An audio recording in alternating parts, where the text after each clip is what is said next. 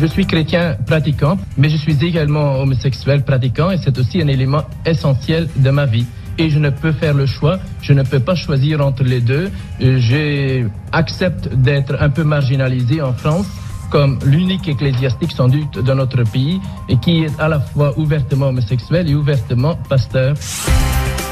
Bonsoir, cette voix c'est celle du pasteur Joseph Doucet, enlevé et mort à l'abri de tout regard au mois de juillet 1990, l'une des affaires les plus troubles de ces 30 dernières années. On y retrouve tous les ingrédients d'un sombre polar, des policiers agissant hors de tout contrôle, des soupçons de réseau pédophile, un étrange pasteur qui prêche l'amour mais flirterait avec un groupuscule néo-nazi, chantage, coup de feu, intimidation, à l'époque, l'affaire déclenche un scandale retentissant jusqu'au sommet de l'État, cette opération de basse police qui va être comparée à l'enlèvement de l'opposant marocain Mehdi Ben Barka au milieu des années 60, va entacher la police tout entière. Elle jettera le doute sur le fonctionnement des renseignements généraux, les RG, accusés d'être une police parallèle. C'est cette affaire, l'affaire Doucet, que nous allons raconter ce soir à la demande, je le précise, d'un auditeur, Philippe, qui habite le Val d'Oise. Avec nos invités, nous allons donc revenir sur les mécanismes de ce sombre traquenard, essayer de comprendre pourquoi et comment ce pasteur de la nuit, habitué à créer le scandale, a été brutalement éliminé, quel secret aurait-il caché, que voulaient lui faire dire ses agresseurs? Pourquoi le tuer? Autant de questions qui composent aujourd'hui cette authentique énigme criminelle. 20h, 21h, Jean-Alphonse Richard sur RTL. L'heure du crime. Et ce soir, heure du crime consacrée à l'affaire du pasteur Joseph Doucet, un ecclésiastique très spécial qui, en cette année 1990, attire fortement l'attention. Au cœur de l'été, il va brutalement disparaître. Ce 19 juillet 1990, vers 20h30, deux hommes sonnent au numéro 3 bis de la rue Clairaut à Paris, dans le 17e arrondissement. C'est le domicile de Joseph Doucet, le pasteur Doucet, comme on l'appelle, même s'il n'a de ce titre d'ecclésiastique que le nom. Il a été depuis plusieurs années exclu de l'église baptiste française à laquelle il appartenait. Il a aussi été rayé de l'annuaire de la fédération protestante. Il vit en couple avec son ami Guy Bondard, présent ce soir-là dans l'appartement, logement dans lequel se trouve également un jeune religieux, le séminariste Arnaud. Doucet va ouvrir la porte et se trouve face à deux hommes. Guy Bondard et le séminariste Arnaud, restés en retrait, n'arrivent pas à distinguer avec précision leur visage. Ils entendent simplement l'un d'eux dire ⁇ J'apprécierais beaucoup que vous veniez avec nous ⁇ oui, j'apprécierais beaucoup. Aucun mot plus haut l'un que l'autre et aucun geste de violence. Le pasteur prend sa veste et emboîte alors le pas au duo, puis disparaît dans la rue Clairaut à la faveur d'une nuit d'été. Guy Bondard dira avoir seulement aperçu l'un des hommes montrant une carte ou un écusson. C'était clair dans ma tête qu'il s'agissait de policiers, dira-t-il. Vrai ou faux inspecteur, le fait est que la police est pour le moins active ces derniers temps autour du pasteur Doucet. Ce Belge naturalisé français, 45 ans, est depuis longtemps une figure en vue de la communauté gay parisienne. Le 7 juin, il a ouvert la librairie Autre Culture, rue Sofroy, qui accueille toute une littérature concernant les minorités sexuelles. Le pasteur serait soupçonné d'être en lien avec un groupe de pédophiles. Il s'agirait donc de vérifier ce qui se vend ici, si tel ou tel ouvrage est bien licite. Les policiers des renseignements généraux se cachent à peine. Le 19 juin, ils effectuent une longue visite dans la boutique pour y dresser une espèce d'inventaire et puis s'en vont, rien de suspect dans les rayons. La journée est pourtant suivie d'un incident troublant qui va peser dans l'enquête à venir. Ce soir-là, trois policiers ivres tambourinent à la porte du pasteur, invectivent les occupants de l'appartement. Il est 1h30 du matin. Joseph Doucet et Guy Bondard sont tellement paniqués qu'ils appellent police secours. Les fauteurs de troubles se retrouvent au poste, mais aucune suite n'est donnée à cet incident. Le registre de main courante du commissariat ne signale qu'un tapage nocturne pour justifier la sortie d'un quart de police. Un mois plus tard, Doucet disparu. On est venu cette fois le chercher sans bruit, mais personne ne le reverra vivant. Bonsoir Patricia Touranchot. Bonsoir. Vous êtes journaliste, vous avez couvert toute cette affaire pour Libération, vous avez écrit de nombreux papiers sur, sur l'affaire Doucet. Vous êtes euh, réalisatrice aujourd'hui, auteur de plusieurs livres, dont Le Magot aux éditions Seuil. Euh, Patricia Touranchot, euh, le pasteur Doucet disparu, très vite, euh, on ne le voit plus. Il accompagne ces deux hommes. Est-ce qu'on en sait un peu plus sur ces circonstances de cette disparition? Euh, il me semble que Guy Bondard, le compagnon du pasteur, avait entendu le pasteur dire à ces deux hommes qui viennent le chercher en présentant une carte de police, vous m'emmenez au château. Et dans l'esprit du pasteur, le château était la prison. Et, ces hommes ont répondu non. Euh, on en a pour 20 minutes tout au plus. Euh, donc ces, ces, hommes, visiblement, euh, la librairie était surveillée, comme, comme euh, vous, vous, le disiez, et, et, très peu de temps avant, parce que le pasteur disparaît vers 20h30, et encore vers, euh, vers 20h, les renseignements généraux, un trio des renseignements généraux qui surveillaient la librairie Autre Culture et qui surveillaient donc le pasteur, mmh. se trouvaient dans les rayons. Ils sont venus encore voir les, les livres dans, dans, la librairie. Ils étaient au bar à côté, et visiblement, ils se préparaient quelque chose. Ils se préparaient quelque chose, et ça veut dire, c'est très important ce que vous dites, euh, Patricia Touranchot. Ça veut dire que le pasteur les connaît, ces hommes. Il les a dit, déjà vous m'emmenez au château. Enfin, ils se, ils se, connaissent. Il y a un, un, en dialogue. Tout cas, le, le, pasteur a déjà vu euh, des, des, policiers des renseignements généraux dans sa librairie. Qui ne se cache pas, effectivement. Il ne se cache pas du tout. Mmh, il ne mmh. se cache pas du tout. Euh, ensuite, euh, voilà, l'enquête déterminera que effectivement, ces CRG sont très proches et dans le temps et, et géographiquement du pasteur ce soir-là, hein, juste avant 20h30, et seront interrogés. Et CRG diront oui, on est passé à la librairie du pasteur, mais jamais on est allé le mmh. chercher. C'est faux. Nous étions, nous partions en planque sur une histoire de oui, dealer. Une histoire de deal de drogue. Voilà, à Saint-Maur-des-Fossés. Voilà, en banlieue parisienne. Oui. Alors, euh, on va bien sûr euh, avancer dans le chapitre suivant euh, sur la suite de l'enquête, et puis euh, plus précisément sur la personnalité du pasteur Doucet. Mais déjà, pourquoi est-ce qu'il intéresse autant le, les renseignements généraux? Alors, les renseignements généraux ne sont pas censés surveiller un pasteur. Euh, et, et, pas une librairie. Et, et pas une librairie, même euh, s'il y a des ouvrages. En fait, les renseignements généraux sont censés faire l'information en matière économique et sociale du gouvernement, hein, prévenir les mouvements sociaux, les grosses manifs, etc. Il y a un petit groupe au sein des renseignements généraux à Paris qui s'appelle le GER, le groupe des enquêtes réservées. Et à l'intérieur de ce groupe, euh, en gros, il s'occupe de faire des enquêtes sensibles, mmh. euh, de de se renseigner sur des personnalités, par exemple, qui vont aller voir le préfet ou le ministre de l'Intérieur. Et puis, il se trouve qu'à l'intérieur de ce groupe un peu bizarre, déjà, euh, il y a un type qui s'appelle Jean-Marc Dufour. Et, et ce type-là est le chef sans être le chef. Il a un passif, il a déjà été mis au placard, et puis il est réapparu mmh. dans ce groupe. Et, et, et ce Jean-Marc Dufour a des méthodes, vraiment, c'est un expert en coup tordu qui le revendique. Mmh. Voilà. Et, et, ça, on va, on va évidemment, ça va être un fil rouge, Jean-Marc Dufour, on va le retrouver tout au long de cette affaire.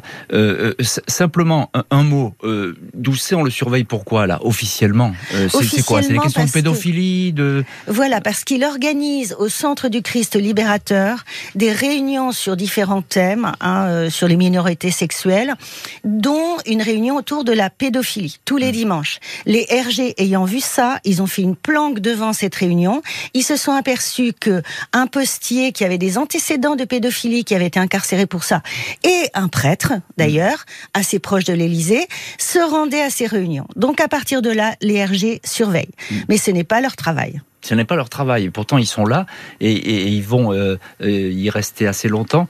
Euh, il y a eu des, des, des menaces déjà sur Doucet avant qu'ils ne disparaissent. Je crois qu'il y a un cambriolage le 12 juillet à sa librairie. Voilà, hein exactement. Il y a un cambriolage et puis euh, il y a l'épisode dont vous avez parlé du tambourinage, du tapage nocturne devant, devant chez lui le 19 juin.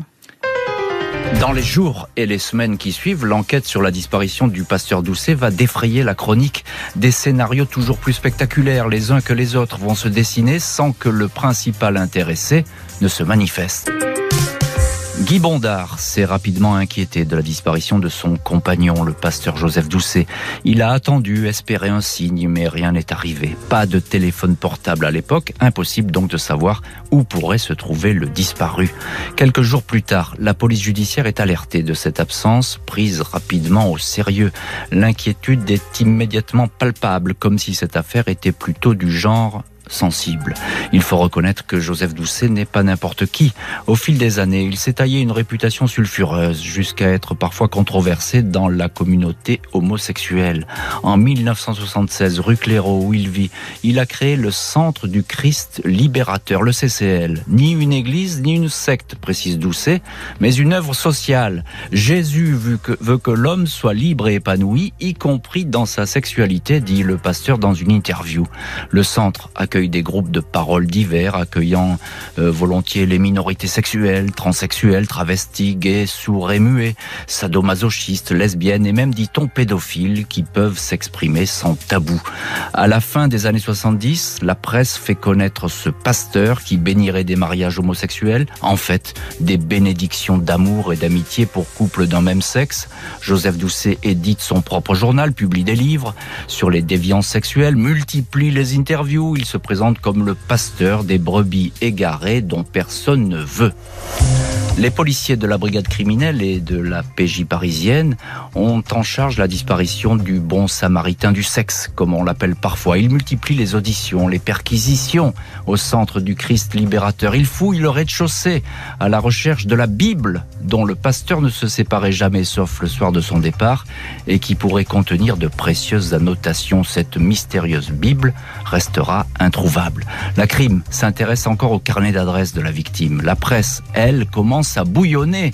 Il est suggéré, pêle-mêle, que le pasteur détenait des secrets de nature à compromettre des personnalités connues dans de sombres affaires de pédophilie. Il est encore écrit que le pasteur toucherait de confortables commissions pour organiser des voyages sexuels ou que celui-ci serait en lien avec une association Gay France proche des milieux néo-nazis. Il est enfin raconté que des policiers seraient les ravisseurs, peut-être dans le but de faire taire un homme devenu gênant. La police les RG se retrouvent sur la sellette. Le 27 juillet, la juge Catherine Courcol ouvre une enquête pour arrestation et séquestration illégale. Début août, le ministère de l'Intérieur déclenche une enquête interne.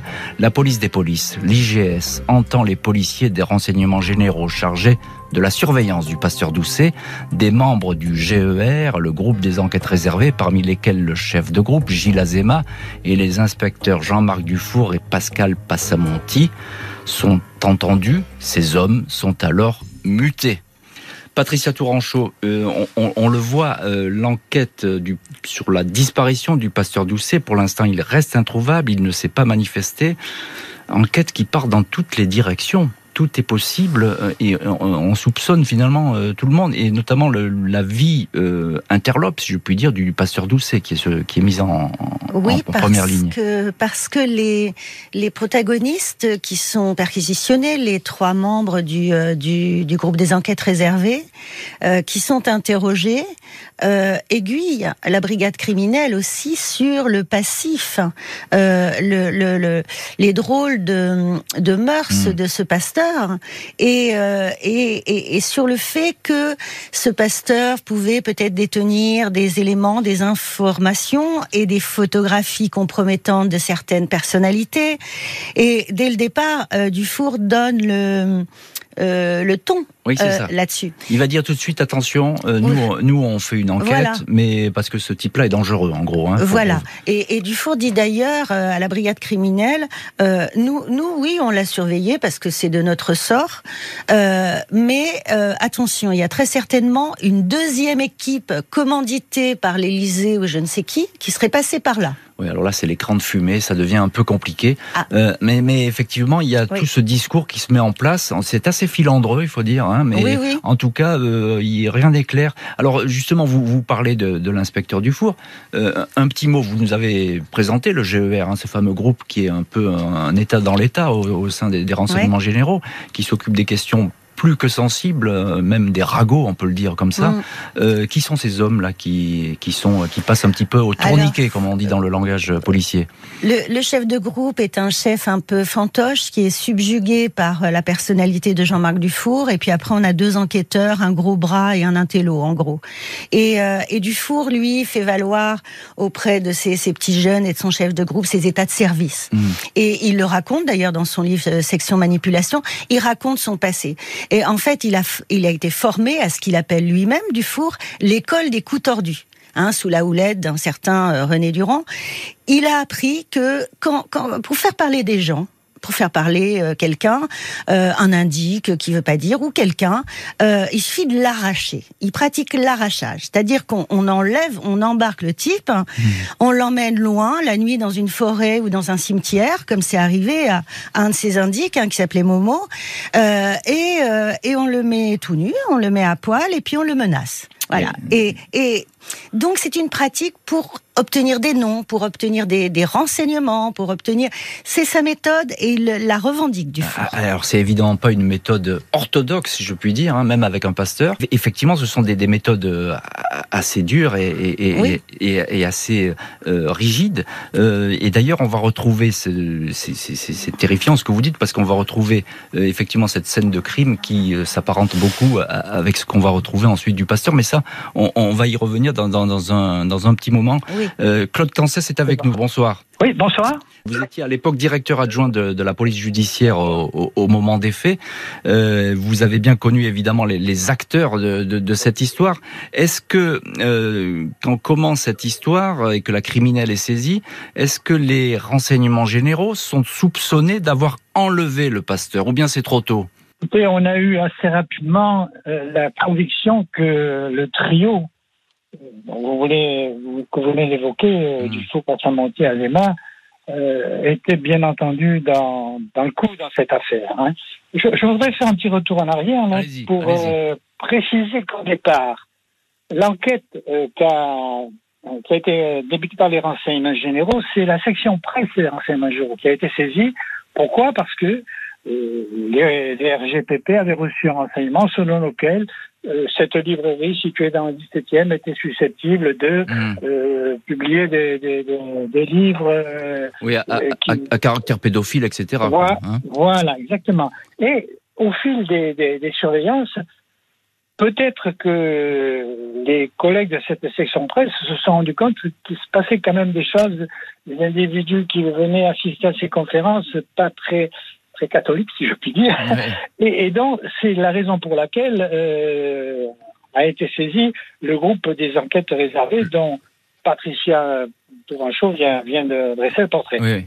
Et, et, et donc, euh, Claude Cancès, euh, vous confirmez, vous avez dès le début des doutes hein, sur, sur vos collègues. Hein. Il y a, il y a, des doutes Parce que le 19 euh, juin, euh, Dufour et Passamonti interviennent dans les conditions que vous avez évoquées. Et ils ont tellement fait de rendam que la police secours est intervenue, mais je crois que suite à un appel de, Hmm.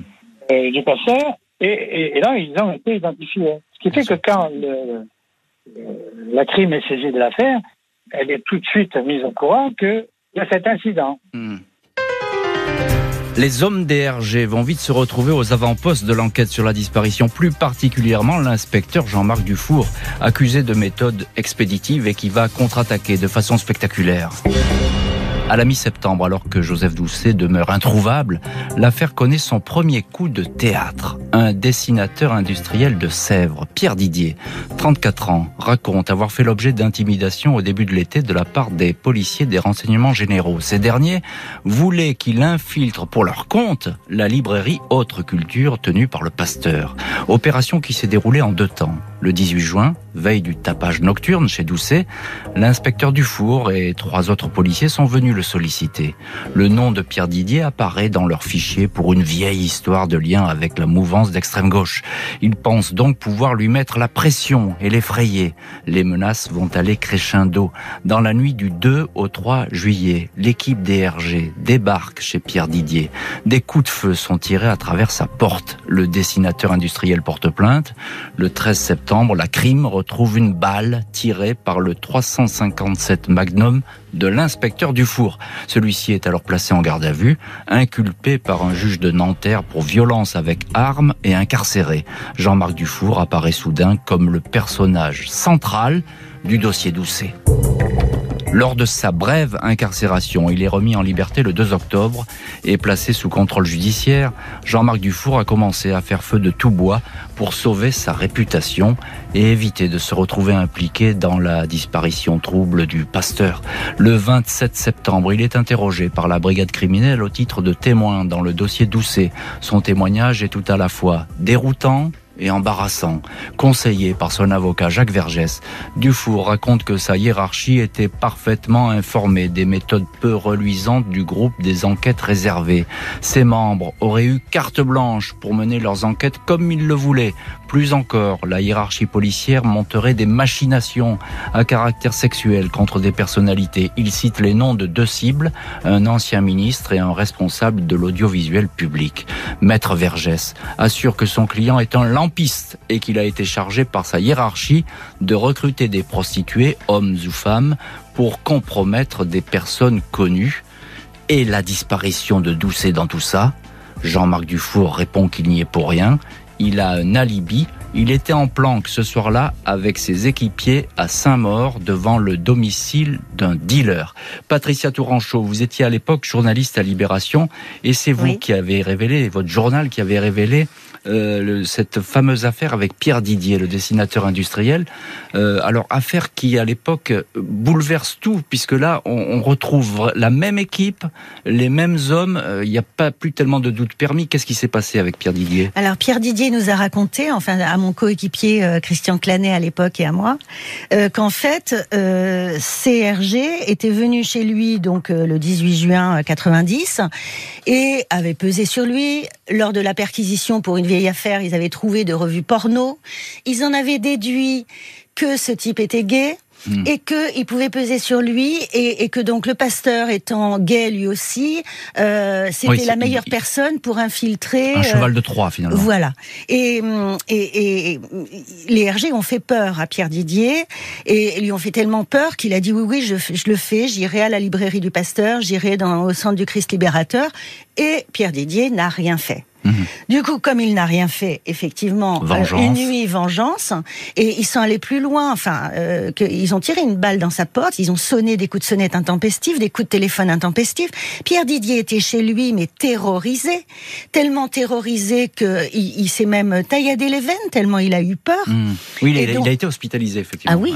Et, et, et, Dufour donc tire une balle dans, dans la porte et aussi met un bout de papier allumé, il enflamme, il met un, il, il crée un incendie chez, euh, chez Pierre Didier. Donc c'est c'est des méthodes euh, ah dingues. là oui, on est dans le banditisme quasiment. Voilà, à partir de ce moment-là, tout le monde comprend, la brigade criminelle et tout le monde, que, que, que, Dufour est quelqu'un de, de dangereux. Hmm. Mais pour autant, dans la disparition du pasteur, donc il a ce fameux alibi qui ne tient pas. Il aurait été avec ses copains RG euh, à une planque devant chez un dealer. À Saint-Maur. À Saint-Maur-des-Fossés. Sauf que l'indicateur leur indique, euh, Phobos euh, s'appelle-t-il, avait toujours dit que le fameux dealer avec la BMW sortait maximum à 20h30 de chez lui.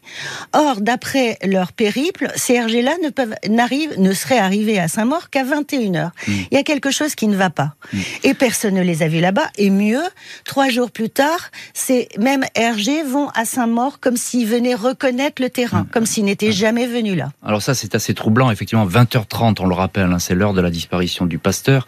21h euh, à Saint-Maur, pourquoi pas, même si le, temps est assez court. Hein, c'est un peu, c'est un peu compliqué. Euh, alors là, euh, évidemment, ben, l'inspecteur Dufour, il est en pleine lumière. Mmh. Médiatiquement, il est exposé. On connaît son visage. On, on va connaître évidemment sa voix et, et ce qu'il commence à raconter. Comment est-ce qu'il qu'il apparaît lors de, cette audition là à, la crime Alors à la crime, c'est la crime qui l'interpelle, c'est ça? Déjà, bien sûr, c'est la, brigade criminelle donc du 36 quai des Orfèvres, donc c'est un peu quand même le, must de hmm. la, police judiciaire. Oui, c'est la Rolls. Et c'est la Rolls. Et, et, Dufour a été suffisamment malin pour faire disparaître son carnet d'adresses, hein, son agenda, et il n'a laissé que 20 contacts euh, privilégiés qu'il a recopiés sur une carte de visite de Maître Vergès. Donc il a donné le ton déjà, déjà il essaye aussi d'intimider et de manipuler la mmh. brigade criminelle en disant, voyez, ce que, ce que vous allez voir. Mon avocat, c'est Maître Vergès, et avec lui, on va vous démontrer que tout ça, c'est un coup monté contre moi, une machination montée contre moi, euh, qu'on m'a demandé de faire des saloperies, mais celle-ci, je ne l'ai pas faite, et que donc c'est une deuxième équipe qui m'a doublé et qui a dû embarquer le pasteur Doucet. Euh, voilà, mais il, il, souffle le chaud et le froid mmh. euh, du four pendant pendant sa garde à vue. Et un moment quand même, euh, c'était Patrick Rioux, le patron de la brigade criminelle à l'époque, qui m'a toujours raconté qu'à un moment donné, en pleine nuit, en pleine nuit, Rioux va voir Dufour qui niait tout, évidemment, euh, le jour et sur ses PV, et, qui, euh, à un moment donné, Dufour lui aurait dit dans la cage, il est alors dans la cage de garde à vue, euh, ouais, ok, ok, c'est moi. Mais ça, vous pourrez jamais le prouver et je vous le dirai jamais sur PV. Alors ça, c'est des confidences que, vous a fait Patrick Rioux. Oui, mais, oui, mais ça, comment Il peut rien en faire, Patrick Rioux, non, non, après. Non, bien sûr. et, et, le, le, compagnon du pasteur et le séminariste Arnaud, qui avait assisté donc à la venue de ces deux hommes venus enlever euh, le pasteur, euh, ne, ne reconnaissent pas Dufour, ne reconnaissent pas non plus ses collègues euh, RG physiquement, parce que en fait, il y a un long couloir chez le pasteur. Euh, euh, Bondard et, Arnaud. Ils sont, ils sont, très loin. Ils sont à 20 ou 25 mètres. Enfin, c'est super loin. Et, donc, ils, ne reconnaissent pas en, tapissage les. Donc, donc pour l'instant, il n'y a pas de lien formel qui est établi effectivement entre l'équipe du four et l'enlèvement du pasteur. Hein. Il n'y a, pas de, de, lien. il n'y a pas de preuve. Il n'y a, a, pas de preuve. Il n'y a pas, il a pas, il a pas d'indice. Euh, Claude Cancès, vous êtes en ligne ce soir et l'un de nos invités dans l'heure du crime. Euh, lorsqu'il y a ces coups de feu là chez, chez Pierre Didier, euh, je pense que ces coups de feu, vous les entendez au 36 quai des Orfèvres, parce que là, désormais, euh, ça doit bouillonner et c'est un coup de tonnerre dans, dans, dans, l'enquête en cours. Absolument, on avait déjà une idée de la personnalité de Dufour, mais cette affaire-là nous éclaire complètement. Alors, je veux rappeler quand même une chose, c'est que par procès verbal, Dufour a reconnu que le soir de l'enlèvement, le 19 juillet, il planquait avec euh, Passamonti devant la librairie jusqu'à 20h. Hmm. Or, le passeur est enlevé à 23h30, et là, il dit on décroche pour aller sur une affaire de sub, comme l'a dit Patricia Touranchot, tout à, tout, à fait euh, bidon. Ça, c'est quand même euh, un indice important, si je puis dire, le fait qu'il était là sur place. Alors, oui, mais pas pour se dédouaner, il invente à la deuxième équipe, évidemment. Mais, mais pas suffisant, Claude Cancès, pour pouvoir le raccrocher à la disparition du pasteur, on est d'accord on est d'accord. Si vous voulez, on a un faisceau d'indices graves, mais qui sont pas assez précis et concordants pour euh, un petit clin d'œil à l'actualité. Jean-Marc Dufour et son avocat brouillent les pistes. Impossible de savoir euh, ce qui serait vrai ou faux dans les déclarations du policier. L'affaire Doucet s'est déplacée sur le terrain politique. Le pasteur va alors réapparaître, mort. Le 18 octobre, un retraité qui cherche des champignons en forêt de Rambouillet, à une cinquantaine de kilomètres de Paris, est attiré par une forte odeur de cadavre en décomposition. Il s'approche et découvre un corps humain en grande partie dévoré par les animaux. Celui-ci est entièrement nu et repose sur le ventre. Une touffe de cheveux pend à ce qui reste d'une oreille. La victime a été déposée sous les arbres à 70 mètres environ de la route départementale. La section de recherche de la gendarmerie de Versailles est rapidement sur les lieux. L'autopsie indique que le cadavre est bien celui de Joseph Doucet. Le 26 octobre, le procureur de Versailles, Roger Tachot, précise que les expertises sont concluantes en ce qui concerne les dents. Aucun projectile n'est retrouvé dans le corps, aucune fracture au crâne ou aux côtes n'est constatée, pas de vêtements, pas de chaussures, pas de papier d'identité. Le décès remonte aux alentours du 20 juillet. Le terrain est ratissé, exploré par les gendarmes et les policiers. Aucun indice. Impossible de savoir comment est mort le pasteur Doucet. Il a vraisemblablement été étranglé, mais son larynx, trop détérioré par le séjour en forêt, ne donne pas beaucoup d'indications. Il se peut que son décès n'était pas forcément volontaire, mais survenu au terme d'un interrogatoire musclé. Joseph Doucet, de santé fragile, n'aurait pas supporté un tel traitement. Ce même 26 octobre, jour de l'autopsie, le ministre de l'Intérieur, Pierre Jox, tape sur la table. Il décide de traduire en conseil de discipline trois membres du groupe des enquêtes réservées, les inspecteurs Gilles Azema et Jean-Marc Dufour, ainsi que l'enquêteur Pascal Passamonti. L'inspecteur Dufour sera révoqué. Le GER sera dissous, ses effectifs devant être redéployés dans d'autres services. Inspection administrative et sanctions qui ne stoppent pas, bien sûr, l'enquête judiciaire, qui, il faut bien le dire, a alors du mal à progresser. Aucun témoignage, aucun détail ne permet de dire que l'équipe des RG a participé à l'enlèvement et à la mort du pasteur Doucet. Tous ses membres démentent farouchement toute implication dans ce crime. Les investigations paraissent être arrivées dans une impasse. Patricia Touranchot, vous aviez suivi l'affaire pour le journal euh, Libération à l'époque. Alors que dit euh, cette autopsie? Il y a vraiment un mystère sur la manière dont est mort euh, Joseph Doucet, on ne le sait pas. Une, une expertise consécutive à l'autopsie a déterminé qu'il avait sur les dents, enfin des dents rosées, qui témoignaient d'un étranglement, d'une strangulation. C'est probablement ça. Mmh. Mais euh, moi, je pense comme vous que, que c'était pas que cette mort, cette, euh, ce meurtre n'était pas forcément préparé. Que, que pas mal d'éléments qui, euh, qui, qui, qui, indiquent que ben, le, le pasteur, c'était quelqu'un qui se laissait pas faire aussi. Mmh. Si on a voulu l'embarquer, pour le faire parler, lui faire cracher des noms de je sais pas qui, de personnalités qui se livreraient à des balais bleus, des balais roses, je ne sais quoi. Parce que ça, ce sont les fantasmes de ce petit groupe de, de RG, là, les Dufour et compagnie, ou euh, un pasteur qui le secouait parce que euh, pour obtenir des photos compromettantes de personnalités. Dans les méthodes de Dufour, effectivement, l'arrachage, ça veut dire l'embarquer en forêt de Rambouillet, euh, le mettre tout nu et pour lui faire cracher des noms, et que le pasteur qui est quelqu'un qui ne se laisse pas faire, leur tienne tête, puis qu'à un moment donné ça tourne mal, c'est tout à fait plausible. Mmh. Et en plus, son corps n'est pas bien caché.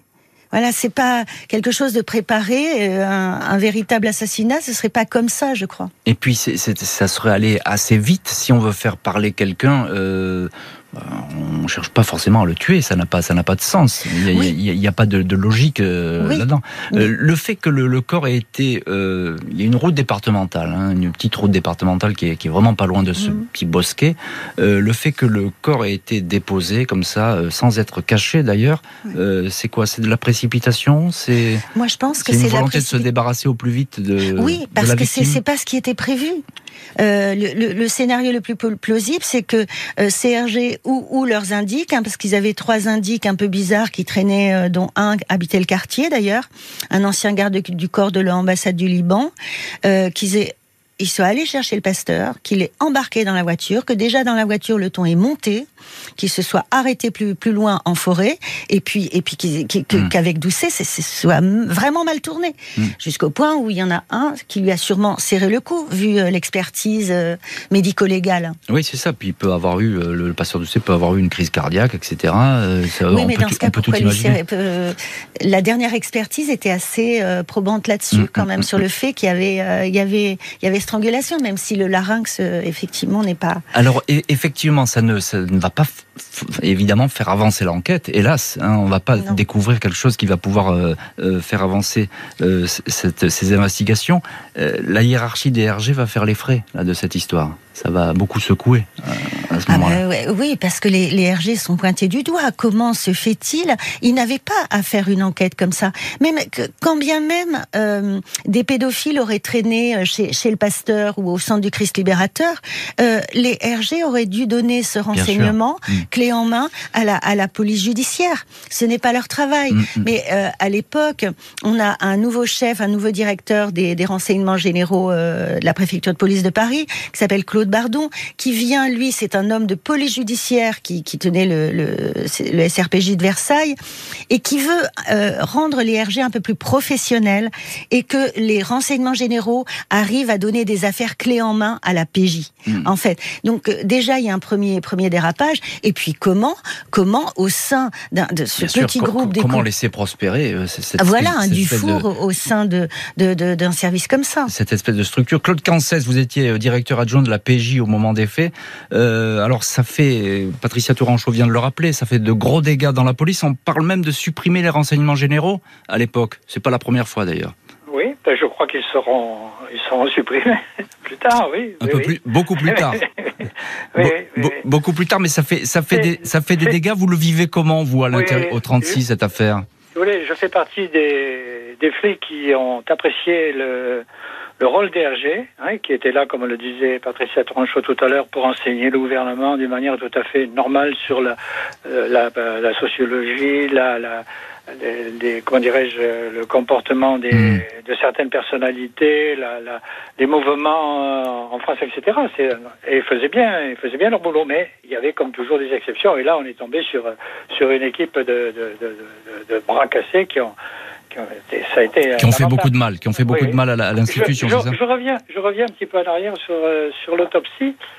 Si ma mémoire est bonne, euh, l'autopsie établira que le pasteur n'a été tué ni par balle, ni étranglé, ni empoisonné, ni victime de coups ayant entraîné des fractures. Hmm. voilà ce que j'avais noté sur, l'autopsie. Alors, sur l'autopsie, oui, c'est une expertise odontologique euh, qui, par la suite, donc des dents, euh, qui par la suite a déterminé que ce serait par strangulation. Les expertises, euh, effectivement, ne donnent pas grand-chose. Enquête au point mort, donc, même si les investigations ne sont pas terminées. L'enquêteur Jean-Marc Dufour étant toujours considéré à ce stade comme le témoin numéro un du dossier Doucet. Le vendredi 8 juillet 1994, quatre ans après la mort du pasteur, l'affaire ressurgit dans le cabinet du juge Jean-François Ricard qui a repris le dossier.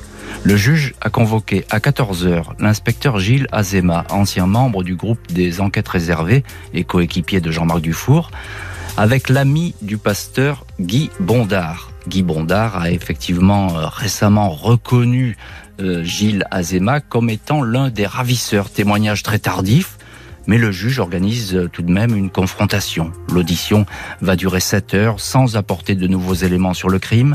Azema répète qu'il n'a pas enlevé Doucet. Il raconte dans le détail le fonctionnement du GER, évoque l'influence de Jean-Marc Dufour, le recrutement d'informateurs spéciaux, des prostituées homosexuelles pour compromettre des personnalités. L'enquête va en rester là. Quatre ans plus tard, 13 janvier, conséquence de l'affaire Doucet, l'ancien préfet de police Pierre Verbrugge, l'ex-responsable DRG Claude Bardon et l'ex-inspecteur DRG Jean-Marc Dufour comparaissent en correctionnel, poursuivis pour atteinte à l'intimité de la vie privée, accusés d'avoir mis sur écoute le pasteur et sa librairie. Les deux premiers sont relaxés. Dufour est condamné à huit mois de prison avec sursis pour faux en écriture privée et usage. Il sera relaxé en appel. Le 24 octobre 2007, le dossier Doucet est officiellement clos, non-lieu. On ne sait toujours pas à ce jour qui a enlevé le pasteur. Patricia Touranchot qui à l'époque a couvert l'affaire pour Libération. On ne sait toujours pas à ce jour qui a enlevé le pasteur, qui aurait pu le tuer, qui sont ces hommes qui étaient chez lui. Euh, là, l'enquête c'est un échec dans, cette enquête. On n'a pas réussi. On, s'est peut-être approché très près du but. On brûlait. Bah, les juges brûlaient, mais ils ne sont pas. Oui, c'est la conviction euh, de, la brigade criminelle et, euh, et, de la juge Catherine Courcol qui instruisait euh, la première ce dossier et qui m'avait confié par la suite avoir eu beaucoup de, regrets. Elle m'a dit je n'ai pas je n'ai pas osé, j'ai pas eu le courage d'inculper Jean-Marc Dufour pour l'enlèvement et, et le meurtre du, du pasteur Doucet parce que j'ai eu peur. J'avais peu d'éléments. Il y avait des indices euh, concordants, mais j'avais pas de, de, preuves euh, en béton. Et, et que la défense de, de Jean-Marc Dufour avec euh, avec avec Jacques Vergès me faisait peur. Je, je l'imaginais dans mon cabinet tout le temps. Il allait me seriner. Et effectivement, la tactique, la stratégie de Vergès de l'écran de fumer pour détourner les regards ailleurs a bien fonctionné. Il, était très fort fort pour ça. voilà, et que du coup, qu'une magistrate et que des policiers euh, de, de, la crime aient été un peu terrorisés, euh, disons, par, euh, par l'avocat de, de, Dufour, ça, ça veut tout dire. Après, ils ont une conviction policière, mais ça n'en fait pas un jugement ou décision de justice. Bien sûr. Et leur conviction policière, c'est que Jean-Marc Dufour était à la manœuvre avec un ou deux de ses gars euh, pour aller chercher le pasteur, pour le secouer, pour le faire parler, pour lui faire donner des noms de personnalités. Peut-être lui extorquer des photos, des, voilà, des, photos compromettantes de personnalités, parce que ils, étaient tellement tordus qu'ils voulaient faire eux-mêmes euh, faire chanter euh, des des gens pour obtenir d'autres renseignements. Mais mais Dufour dira, euh, ce n'est pas moi. Donc la théorie de Dufour qui qui continuera, il dira, le pasteur Doucet aurait détenu des photos compromettantes de personnalités et pour protéger un homme proche de l'Élysée, une deuxième équipe commanditée donc par l'Élysée ou je ne sais qui aurait euh, bah, sous mon nez hmm kidnapper et supprimer le pasteur maître chanteur. alors bon, c'est ça sa théorie. Mais la conviction policière et de la magistrate de l'époque et puis Jean-François Ricard après, même le juge, s'il n'a pas pu aller jusqu'au bout parce que parce que euh, avec le temps, en plus déjà au départ, il n'y avait pas assez de preuves, mais alors euh, au bout de quelques années, il y en avait encore moins. Est-ce que vous avez le, le, sentiment, euh, Patricia Turangeau, qu'il y a eu une omerta sur sur ce dossier, que tout n'a été pas été dit. Alors évidemment, je ne parle pas des, principaux acteurs, mais autour, euh, pas, pas, beaucoup de témoignages sur, euh, euh, non, j'ai pas le sentiment qu'il y ait eu une omerta. Hmm. La, police a fait vraiment son boulot. La ah crime, la crime est allée. Je, pense, euh, je trouve que la crime, la police judiciaire a vraiment euh, fait, fait son boulot. Que hmm. ils sont allés perquisitionner quand même dans les bureaux du GER des renseignements généraux. bon, ils n'ont pas trouvé grand chose, mais mm, non, je pense qu'ils sont allés au bout de ce qu'ils pouvaient, mais que, qui, manquait d'éléments. Que c'était compliqué. je parlais des, écoutes, là, ce fameux procès qui vient un petit peu en queue de comète dans cette histoire. C'est pas très très important, mais enfin, en tout cas, sur la table, on sait que euh, les écoutes ont été euh, posées sur la ligne du pasteur Doucet, les lignes, puisque les lignes professionnelles aussi. Euh, il va y avoir un sac de nœuds autour de ces écoutes, hein, parce qu'on ne saura pas très bien ce qu'elles contiennent, si elles ont été rendues publiques ou pas. Alors la, juge les a obtenus. Hein. La juge Courcol a obtenu 49 pages d'un dossier qui s'appelait Bon Plan. C'était les, transcriptions de ses écoutes. Bon Plan, c'est le, le, nom de code de, de Doucet, c'est ça? Voilà, c'est ce que Bon Plan, ouais. Ah, c'est un nom de, de RG. Tout un programme. Et euh, alors peut-être qu'il en manquait, je ne sais pas. Mais, mais c'est vrai que cette affaire a révélé euh, en creux, enfin toutes les pratiques à, à l'époque de la police, pas que des RG. Il y avait un certain nombre d'écoutes. Il y avait d'un côté des écoutes judiciaires et de l'autre des écoutes administratives, qui en fait étaient encadrées, étaient réglementées, mais n'étaient pas légales. Et donc euh, l'affaire Doucet a posé tout ça et, et, et a fait ensuite euh, euh, qu'après le gouvernement a légalisé ces écoutes euh, qui étaient niées. Ah oui, c'est ça, tout à fait. Claude Cancès, vous étiez directeur adjoint de, je le rappelle, de la de la PJ, de la police judiciaire parisienne au, au, moment des faits. en quelques mots, c'est une histoire qui a profondément marqué le 36 et votre institution, cette affaire Doucet. Oui, elle fait partie des affaires qui laissent un goût amer parce que les, comme le, cela vient d'être souligné, les flics de la crime ont travaillé euh, nuit et jour pendant pendant des mois. Hein. Et passer à côté euh, d'une affaire comme ça, c'est, vous savez ce qu'il a manqué? Mmh. C'est la reconnaissance et les deux séminaristes qui, le 10 juillet, les, deux témoins, les deux témoins qui voient euh, le, passeur enlevé, ils voient bien les, les, deux flics. Ben, ils reconnaissent pas. Et je dois dire que là aussi lors du tapissage à la crime, euh, on a bien senti que l'un d'eux était sur le point, mais euh, n'osait pas. D'ailleurs, si j'ai mm. bien compris, après chez le juge Corolle, euh, chez le juge Ricard, l'un d'eux a reconnu l'un des deux inspecteurs. Voilà, il manquait c'est vraiment on est passé à, à deux doigts de la de, de la solution. Oui, vous, vous, avez senti un moment au, au, 36 et au sein de la de la de la, de la crime euh, que vous étiez pas loin finalement d'approcher la vérité. Bien hein sûr, bien sûr. Vous, vous, la, vous la touchiez du doigt cette vérité. Exactement, exactement, c'est ça. Patricia Patricia Touranchot, euh, encore un mot, euh, une telle affaire inimaginable aujourd'hui de, de l'envisager dans, dans la police actuelle? Oh ben... Déjà, on n'a plus de, de, ce genre de groupe d'enquête réservée. de groupe, mais bon, moi je dirais pas. enfin, j'espère pas, mais. Euh... Vous faites peur, Patricia Tourangeau. Non, mais bon, c'est vrai qu'on était en 1990, euh, bon, 30 autre ans. Autre temps, autre mœurs. Hein. Voilà, autre temps, euh, autre mœurs. Non, je pense pas. Merci beaucoup Patricia Touranchot et Claude Cancès d'avoir été ce soir les invités de l'heure du crime avec ce soir l'enlèvement et la mort du pasteur Joseph Doucet. Voyage en eau trouble, celle d'une sombre expédition qui reste donc ce soir encore dans l'obscurité. Merci à Justine Vignot, Marie Bossard d'avoir préparé cette émission, Marc Bisset à la réalisation. Un immense merci à vous toutes et tous d'avoir partagé ce soir une nouvelle fois avec nous. C'était un plaisir. Cette heure du crime